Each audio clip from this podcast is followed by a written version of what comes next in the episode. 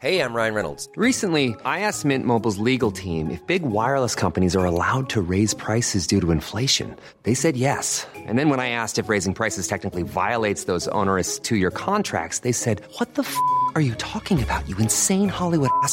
So to recap, we're cutting the price of Mint Unlimited from $30 a month to just $15 a month. Give it a try at mintmobile.com slash switch. $45 upfront for three months plus taxes and fees. Promo rate for new customers for limited time. Unlimited more than 40 gigabytes per month. Slows. Full terms at mintmobile.com. Bonjour, c'est Zoé de Louis. Ça fait maintenant deux ans que j'ai la chance de travailler pour Louis Média et que vous entendez ma voix sur vos podcasts préférés. Travailler pour quelque chose qui a du sens pour moi, c'est essentiel à mon épanouissement au quotidien. Et vous, comment se passe votre relation au travail? C'est plutôt épanouissant et enthousiasmant ou plutôt boule au ventre et des motivations Si vous êtes dans le deuxième cas et que vous comptez chaque semaine le nombre de jours qui vous séparent du week-end ou des prochaines vacances, je vous recommande plus que jamais le parcours Chance, partenaire d'émotion. Chance est une communauté d'entraide professionnelle pour aider chacun et chacune à trouver sa place dans le monde du travail. La communauté Chance a une méthode unique qui a fait ses preuves. La première étape, c'est celle du bilan de compétences. En trois mois seulement, vous allez pouvoir redéfinir vos objectifs pro et renouer avec ce qui vous anime vraiment, avec l'aide d'un coach professionnel qui vous sera dédié. La deuxième étape, c'est celle du passage à l'action. Une fois votre projet défini, toute la communauté Chance sera à vos côtés pour donner vie à votre projet. Un collectif hyper engagé, prêt à vous épauler et à vous ouvrir son réseau. Si ce message résonne en vous, je vous invite à vous rendre directement sur le site chance.co pour faire le point gratuitement avec un conseiller et changer ce qui ne va pas ou plus dans votre vie pro. Bonne écoute Louis.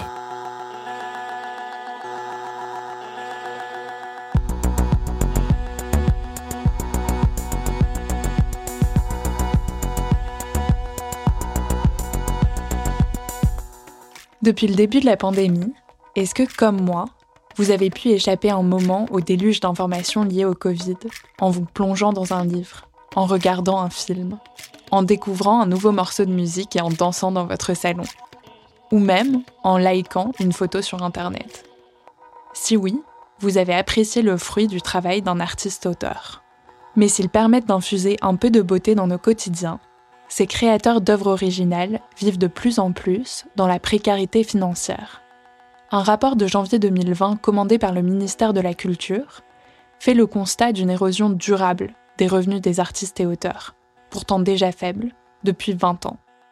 Une étude de 2019 montre par exemple que 73% des plasticiens perçoivent moins de 15 000 euros par an, soit 1250 euros par mois. Et pour ce qui concerne les auteurs et autrices, Selon la Ligue des auteurs professionnels, entre 41 et 53 d'entre eux gagnent moins que le SMIC. Dans ce nouvel épisode, Katie Kerichi Watts s'est demandé en quoi cette souffrance économique répandue chez les artistes-auteurs est liée à leur envie ou non de se revendiquer pleinement en tant que travailleurs et travailleuses comme les autres. Je m'appelle Louise Emerlet, bienvenue dans Travail en cours.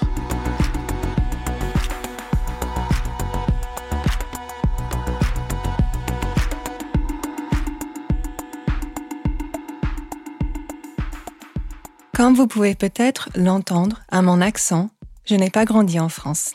Je viens des États-Unis et là-bas, nous n'avons pas le même rapport à la culture. Dans mon pays natal, l'art est souvent et depuis longtemps considéré comme un luxe, quelque chose que seules les personnes qui ont les moyens pourraient faire ou apprécier. Comme moi, à l'époque, Beaucoup de gens qui vivent à l'étranger voient la France comme une sorte d'Eldorado artistique, un endroit où il fait bon vivre pour les créateurs. Pour Lisa Mondel, c'était toujours le cas à la fin des années 90, juste avant qu'elle ne commence sa carrière d'illustratrice. Alors euh, jusque dans les années 2000, euh, on va dire, enfin euh, la fin des années 90, l'auteur de BD vivait mieux parce qu'il y avait beaucoup moins d'auteurs sur le marché.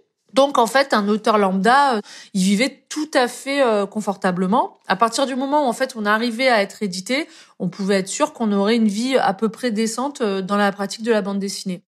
Mais depuis le début des années 2000, les choses ont changé.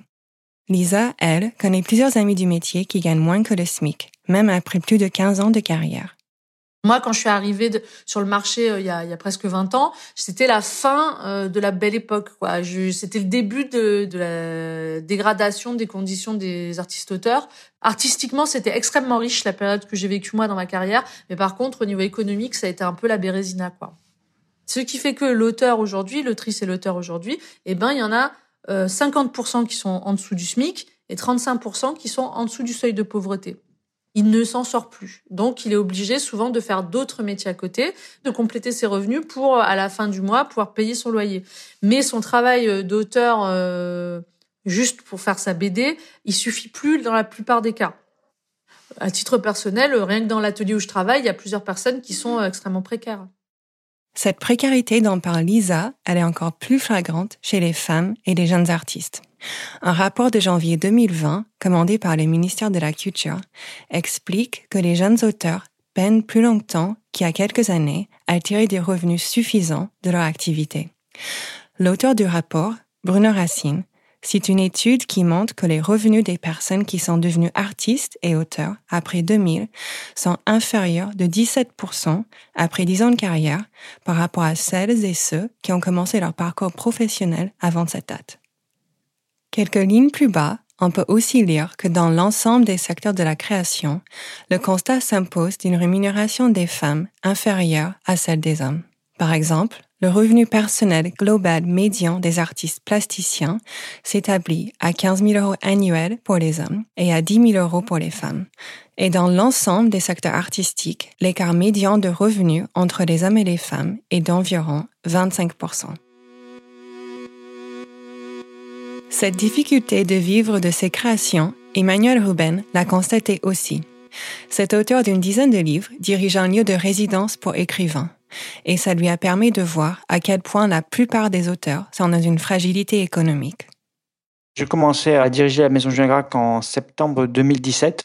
Euh, donc la Maison Gracq est avant tout un lieu de résidence pour des auteurs, des autrices. Donc on en reçoit toute l'année avec des profils qui sont extrêmement euh, divers. Et euh, chaque fois, j'ai pu voir à quel point pour eux c'était un combat euh, mais parce que je l'ai vécu aussi moi-même. C'est-à-dire qu'en passant de l'autre côté de la barrière, j'ai revécu moi-même toutes les angoisses que je pouvais avoir en tant qu'auteur qui cherche à vivre de ses droits d'auteur. Donc il y a eu des moments qui ont été un peu euh, assez euh, difficiles, voire poignants, vraiment de moments où je voyais que voilà, il y avait des auteurs, euh, bah, ils étaient à 100 euros près et qu'ils étaient vraiment parfois dans une certaine difficulté. Et en même temps, euh, j'admirais d'un certain côté ce, ce courage. Et d'autre part, des fois, je me dis, mais euh, enfin, je, je m'en veux un peu des fois dans mon métier. Je me dis, c'est presque inconscient parce qu'on on, est en train de les conforter dans le fait qu'ils pourraient euh, vivre dignement euh, avec euh, les droits d'auteur qu'on leur verse. Or, en réalité, c'est totalement utopique. Aujourd'hui, dans la majorité des cas, les activités de création des artistes et auteurs sont rémunérées sous la forme de droits d'auteur.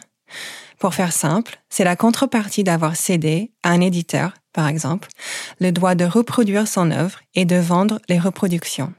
En général, leur montant dépend du succès sur le marché.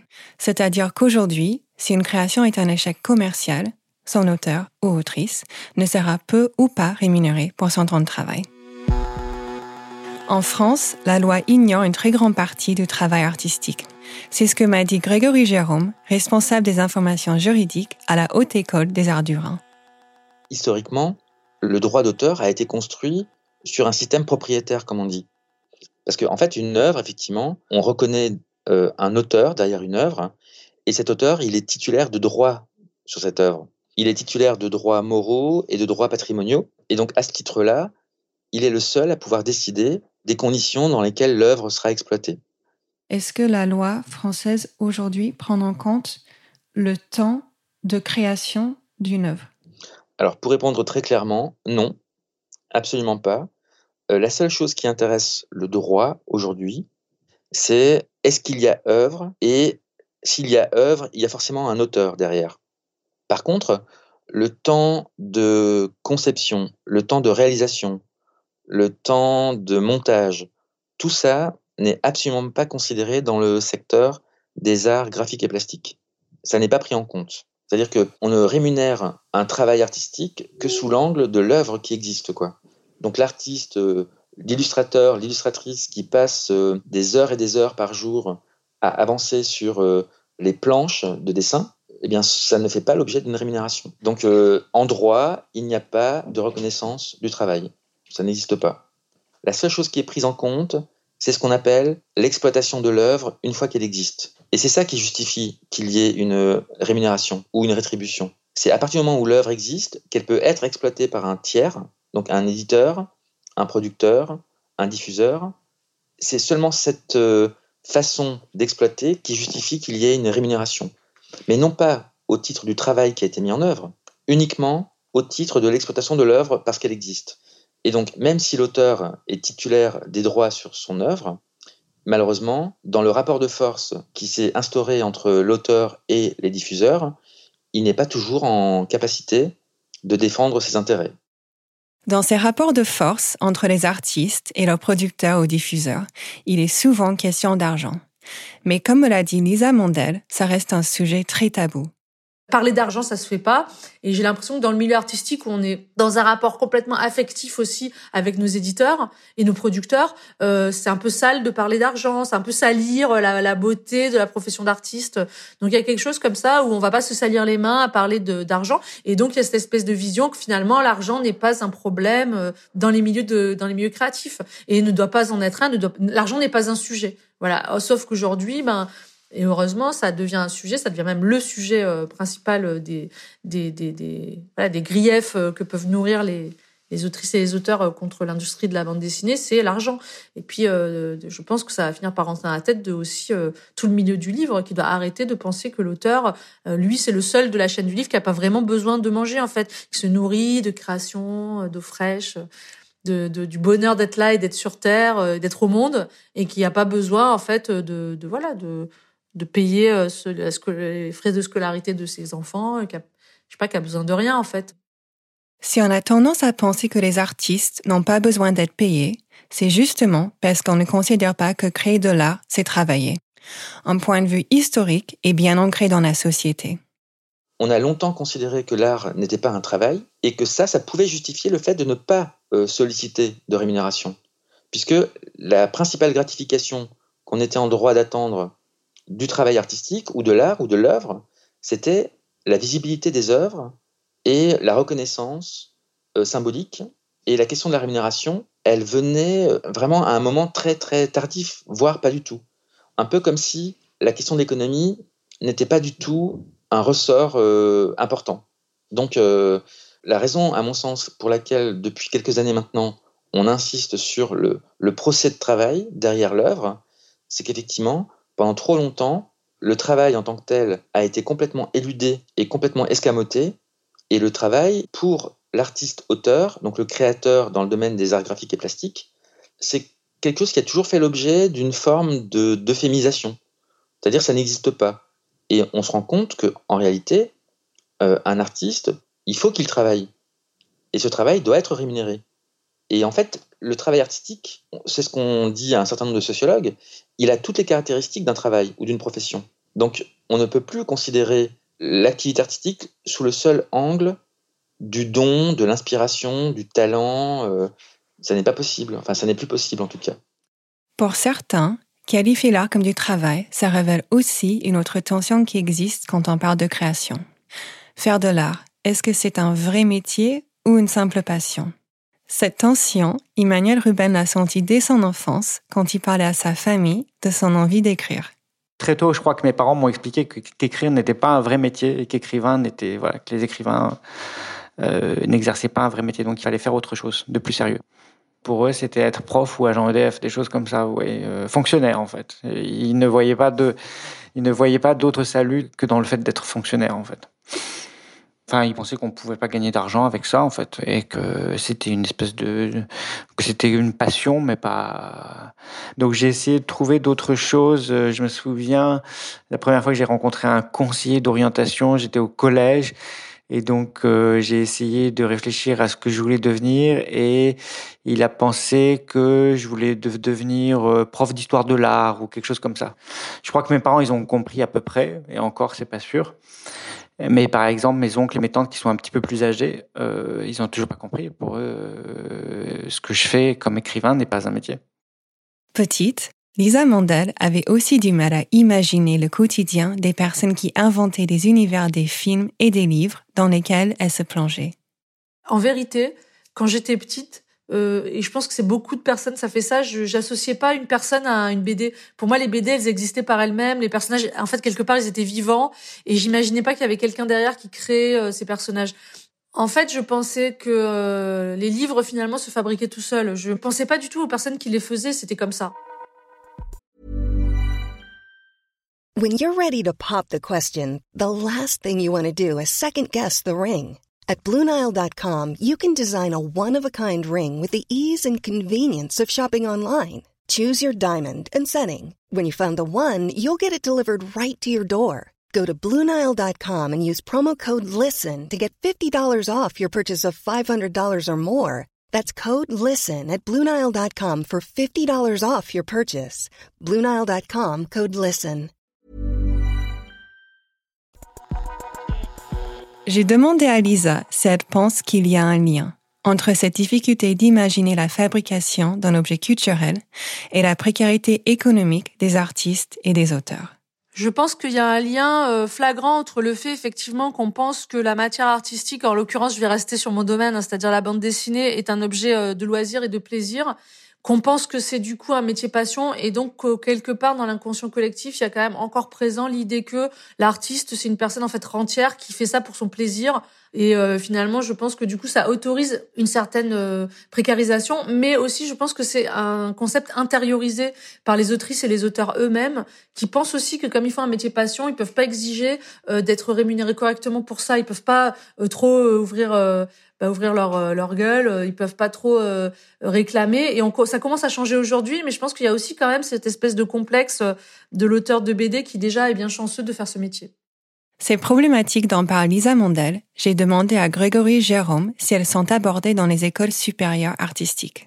Ces questions donc de droit, d'économie et les problématiques de précarité, effectivement, elles préoccupent beaucoup les étudiants et les diplômés, mais malheureusement, euh, ce sont des sujets ou des matières euh, qui n'ont pas une place suffisante, à mon avis, c'est-à-dire euh, la comptabilité, le droit, le statut et tout ce qui concerne le régime de sécurité sociale, puisque ce sont des domaines que la formation initiale n'aborde pas suffisamment. Et c'est vrai que les étudiants se retrouvent souvent en situation de méconnaissance ou d'ignorance par rapport à ces sujets. Et précisément, le service dont je suis responsable vise à armer et à outiller euh, les étudiants pour euh, faire face à un milieu assez peu euh, hospitalier par rapport aux jeunes artistes. Quoi. Il se trouve que Lisa a fait ses études d'illustratrice dans le même établissement où travaille Grégory aujourd'hui. Elle m'a confirmé que les notions de droit et d'économie ne faisaient pas partie de l'enseignement qu'elle a reçu et dont elle aurait bien eu besoin en sortant de l'école. Ça, c'est quelque chose qui me met euh, très en colère, c'est que euh, les écoles d'art ne sont pas du tout adaptées à, euh, à l'apprentissage de, de, la vie réelle pour les auteurs de BD. Moi, j'ai eu aucun cours de droit, de gestion, de comptabilité, alors que c'est le cœur de notre métier. Une fois qu'on se retrouve euh, indépendant, euh, ben on doit lire des contrats, on doit gérer son argent, et on se retrouve souvent euh, dans des énormes problèmes économiques en début de carrière et des grosses situations où on se fait arnaquer aussi parce que juste on n'est pas informé. Et ça, c'est vraiment aussi nier le côté métier de notre profession que de ne pas nous proposer une offre qui inclut euh, le, voilà savoir lire un contrat, savoir défendre ses droits, savoir négocier, euh, savoir euh, déclarer ses impôts. Et pourtant, c'est des problèmes auxquels on se retrouve confronté tout de suite en sortant de l'école. Là, je trouve qu'il y a vraiment un énorme souci et qui est pas réglé aujourd'hui et qui me navre énormément parce que je pense que beaucoup de notre précarité, elle vient du fait qu'on n'est pas au courant en fait de nos droits et on ne sait pas les défendre. Mais justement, Selon Grégory Jérôme, il y a un changement de paradigme dans les écoles d'art depuis quelques années, notamment grâce aux demandes venant des étudiants. Je suis en poste à l'école depuis 2015 et il a fallu effectivement à peu près euh, deux ans pour vraiment euh, être accepté dans ces nouvelles fonctions au sein de l'école, puisque hum, tout ce qui renvoie euh, à une trop forte préoccupation autour de la professionnalisation euh, inquiète aussi les enseignants, parce qu'ils considèrent euh, souvent à, juste titre que hum, la vocation de l'école, c'est de former des artistes, mais pas forcément des entrepreneurs, ou pas forcément euh, des professionnels. Est-ce que c'est votre avis également? Pas du tout. C'est pas du tout mon avis. Je pense au contraire que de livrer comme ça des, des jeunes artistes au milieu professionnel sans qu'ils aient été préparés pour comprendre euh, ben, le fonctionnement, les mécanismes, aussi euh, ce que j'appelle moi euh, des formes assez sophistiquées de, prédation à la rencontre. Je pense au contraire qu'il est important de vraiment leur donner des rudiments de, connaissances et de savoir et de pratique, parce que il n'y a pas de raison de se dispenser de leur donner des outils pour intégrer le milieu professionnel de la meilleure façon. Les étudiants, ils ont compris que de toute façon, la situation est tellement euh, dégradée pour eux que ça ne peut plus être pire. Et donc, pour s'en sortir aujourd'hui, ils ne sont pas prêts à accepter les conditions qui étaient celles de leurs prédécesseurs. Quoi. Et donc, euh, j'ai bon espoir que, euh, contrairement aux enseignants, qui ont toujours montré vis-à-vis de ces sujets un peu d'hésitation, à l'inverse, les étudiants ont compris que pour eux, c'était important de maîtriser un minimum ces sujets. Il y a une forme de mobilisation et d'engagement très tôt de la part des étudiants et des étudiantes euh, sur ces questions, parce qu'ils ont bien conscience que hum, faut que eux-mêmes, au travers de leur pratique, au travers de leur engagement, au travers de leur sensibilité aussi, eh ben, construisent l'économie dans laquelle eux-mêmes vont prendre place. Quoi. C'est un processus qui est dynamique et en aucun cas euh, un processus qui est passif. Quoi. Aujourd'hui, il n'y a pas que les étudiants en art qui s'emparent de la question des systèmes économiques dans lesquels ils s'insèrent. Depuis quelques années, des artistes et auteurs plus confirmés commencent à s'organiser autour de la question de leur survie financière. Lisa, par exemple, porte depuis quelques mois le projet d'une maison d'édition alternative qui vise une répartition plus juste des revenus pour les créateurs et créatrices de bandes dessinées, comme elle.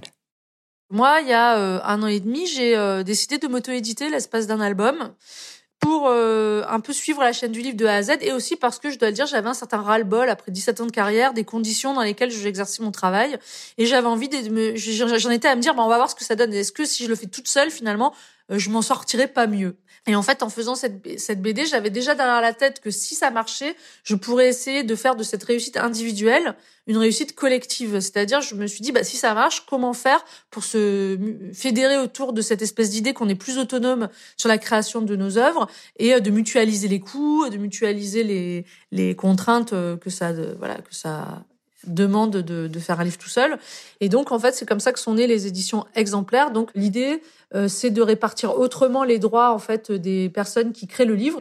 Euh, et là-dedans, l'auteur est celui qui euh, touche le plus. Donc, les droits sont complètement redivisés d'une autre manière, puisqu'ils touchent ben, deux fois plus en librairie et jusqu'à quatre à cinq fois plus en vente en ligne et en vente directe. Tout a été créé pour que ce soit l'auteur qui touche le plus en toutes circonstances, mais on lui demande aussi un peu plus de réactivité et de, de proactivité. Comment vous financez ce projet? Alors c'est un projet financé par financement participatif. C'est aussi la grosse différence et ce qui nous permet de pouvoir proposer des, des répartitions de droits comme ça, c'est que c'est le public donc, c'est les préventes qui vont financer la production d'un livre. Donc, en gros, ben, on a lancé un crowdfunding où j'ai annoncé euh, le projet. Et donc, euh, on a réussi à engager 100 000 euros, ce qui était génial, ce qui était au-delà de ce qu'on avait euh, demandé. Alors après, est-ce que ça va marcher, est-ce que ça va pas marcher? L'avenir nous le dira. Moi et les autres personnes qui ont monté ce projet, on y croit. Mais c'était, c'est bien de, je pense que ça fait du bien aussi de, de proposer une alternative et de pas dire, ah ben voilà, c'est comme ça. Genre, vous êtes de plus en plus pauvres. Bah ouais, c'est comme ça, c'est con. Hein. Ah, c'est dommage pour vous. Donc faut arrêter. C'est aussi un espèce de, une espèce de, de, de, croyance euh, qui, qui doit changer et qui est en train de changer parce que les auteurs aujourd'hui euh, sont en train de se fédérer. Et ça, c'est les réseaux sociaux ont beaucoup aidé aussi à la communication entre auteurs qui avant étaient tellement isolés les uns des autres que c'était dur de se fédérer.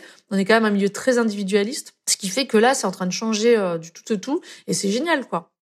Les réseaux sociaux sont aussi un espace important de mobilisation pour l'économie solidaire de l'art. C'est un groupe de réflexion créé en 2014 et dont Grégory Jérôme fait partie. Économie solidaire de l'art, c'est un collectif qui a été créé euh, par quatre artistes à l'origine parce que ils se sont rendus compte, euh, artistes qu'ils étaient, de toutes les difficultés qui étaient les leurs euh, pour être reconnus dans leur situation de travail. C'est pour ces quatre personnes à l'origine des situations de non-rémunération, des situations d'exposition, de performance, qui ne donnaient pas lieu à rémunération, qui a suscité la volonté de créer un groupe de réflexion pour euh, élargir cette réflexion à une communauté beaucoup plus large. Quoi. Et très rapidement, et contre toute attente, le nombre de personnes qui ont suivi ce collectif n'a cessé d'augmenter. Aujourd'hui, on est à plus de 17 000 personnes qui suivent les publications sur le Facebook de Économie solidaire de l'art. Ça a vraiment répondu à une nécessité pour le secteur de s'organiser. Et ça fonctionne. Et aujourd'hui, on est invité assez régulièrement dans plein d'endroits différents, dans des écoles d'art, dans des rencontres, dans des débats, au ministère de la Culture, pour faire entendre une voix euh, qui, pendant très longtemps, n'a pas été entendue et n'a pas été écoutée. On a, on a largement contribué à ce que des problématiques telles que la rémunération du travail artistique soient prises en compte par l'ensemble du milieu professionnel. Là où avant, cette problématique était tout simplement mise sous le tapis et pas du tout euh, considérée. C'était pas important. Et en fait, on s'est rendu compte que les artistes, dans leur grande majorité, attendaient vraiment ce moment-là parce qu'il fallait que ces sujets viennent et deviennent publics. Avant, ces sujets-là, on en parlait, mais par contre, les débats n'étaient pas organisés. Donc on en parlait, on oubliait, et on recommençait, et on oubliait. Eh bien, on ne parle plus que de ça maintenant. Sur le site de l'économie solidaire de l'art, on peut lire que les mouvements et réflexions menés autour du régime des intermittents du spectacle, en particulier, ont beaucoup inspiré les débats organisés par le groupe. Grégory Jérôme m'a rappelé les origines de ces indemnités de chômage si particulières. Alors, l'origine de l'intermittence, ça remonte historiquement euh, à relativement longtemps déjà, hein, puisque c'est au moment du Front populaire en France, donc en 1936, qu'on a parlé pour la première fois euh, d'une forme spécifique d'assurance chômage pour euh, un certain type de travailleurs. L'intermittence, en réalité, elle est apparue au sens strict du terme en France en 1969. Et en fait, le choix qui a été fait pour les travailleurs du domaine du spectacle vivant de la musique et du cinéma et de l'audiovisuel, ça a été de considérer qu'un artiste du spectacle est salarié. On présume qu'il a un employeur. C'est-à-dire que même si sa forme d'emploi est très libre et très autonome, eh bien, on a fait le choix, à la fin des années 60, de considérer que cette autonomie, elle pouvait quand même être analysée comme une forme de contrat de travail.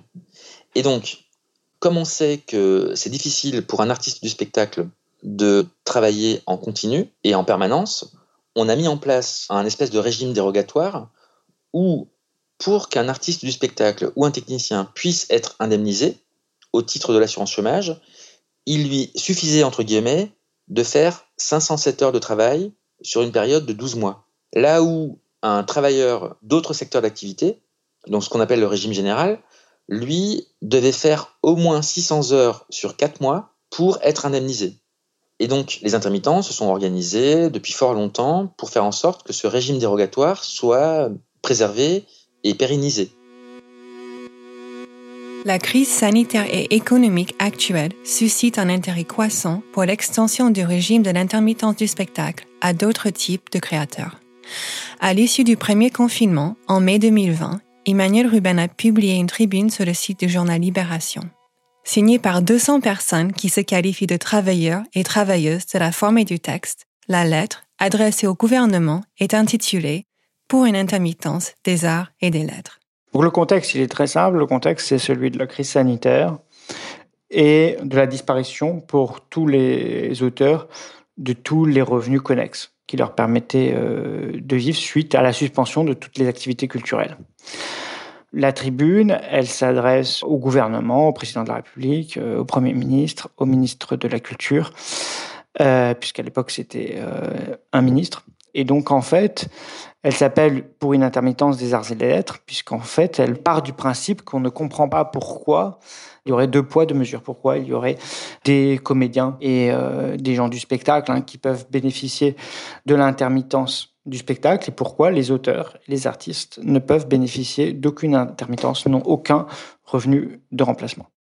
Emmanuel Ruben m'a dit qu'il a reçu une réponse du président Macron, mais qu'il qualifie de purement formelle. Malgré tout, l'idée d'une forme d'intermittence pour les artistes et les auteurs poursuit son chemin. Aujourd'hui, donc, l'idée a été reprise par le Parti communiste. C'est le, le député Pierre Daréville qui porte cette proposition de loi. Et elle devrait être discutée prochainement à l'Assemblée. Alors évidemment, comme il s'agit du Parti communiste, il y a peu de chances évidemment qu'elle soit accueillie favorablement à l'Assemblée, mais on ne sait jamais ce qui peut se passer. C'est toujours une idée qui peut être reprise par euh, ceux qui sont au pouvoir. C'est-à-dire que c'est une simple question d'intelligence et de sensibilité et véritablement de savoir, voilà, quelle est la place, tout simplement, qu'on veut donner aux artistes et aux auteurs euh, dans ce pays. Est-ce que on veut continuer à nous considérer, voilà, comme des, comme des gens qui s'amusent, en fait?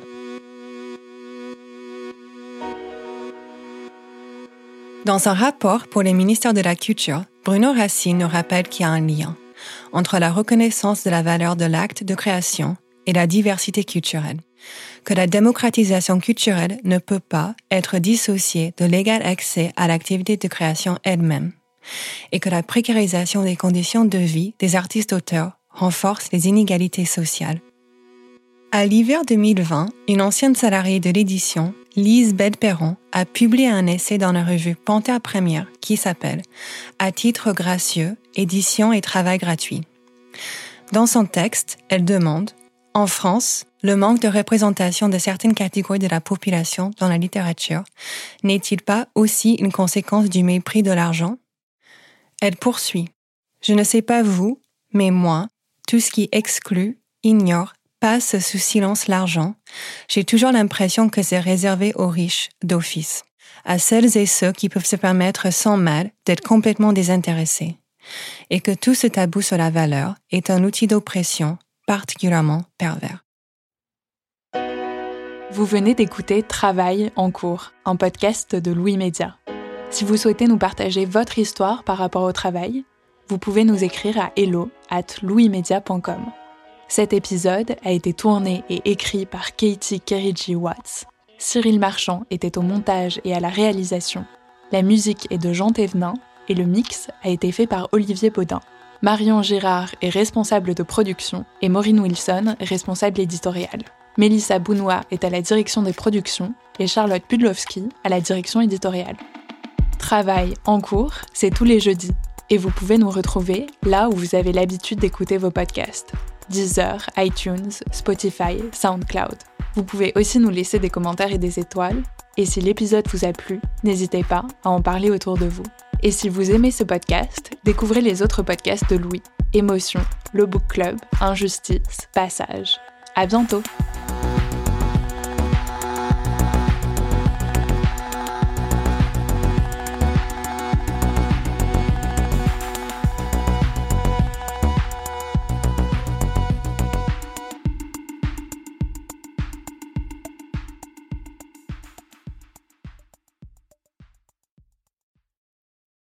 Bonjour, c'est Zoé de Louis. Dans Émotions au travail, on décrypte toutes les émotions qui vous traversent et vous bousculent parfois dans votre vie professionnelle. Aujourd'hui, j'aimerais vous parler d'un podcast super inspirant, Bienvenue dans l'ascenseur, animé par Anne-Cécile Sarfati. Dans chaque épisode, elle reçoit des personnes au profil varié, médecins, responsables commerciaux, chefs d'entreprise, qui ont su gravir l'ascenseur social. Parti de rien, il et elle partagent leur parcours, leurs rêves, leurs doutes, leurs émotions dans lesquelles vous vous reconnaîtrez sûrement, et donnent des conseils pour oser monter dans l'ascenseur social quand on n'y croit pas pour soi-même. Alors allez découvrir ces belles histoires de réussite en écoutant Bienvenue dans l'ascenseur, disponible sur toutes les plateformes. Merci à Bienvenue dans l'ascenseur pour leur soutien, et bonne écoute. Brought to you by Lexus. Some things do more than their stated functions, because exceptional things inspire you to do exceptional things. To this select list, we add the all new Lexus GX. With its exceptional capability, you'll see possibilities you never knew existed, sending you far outside your comfort zone. But as much as the GX challenges you, it also spoils you. Its intuitive technology and luxurious features mean that wherever you go, you'll never go without. Live up to it. The all new Lexus GX.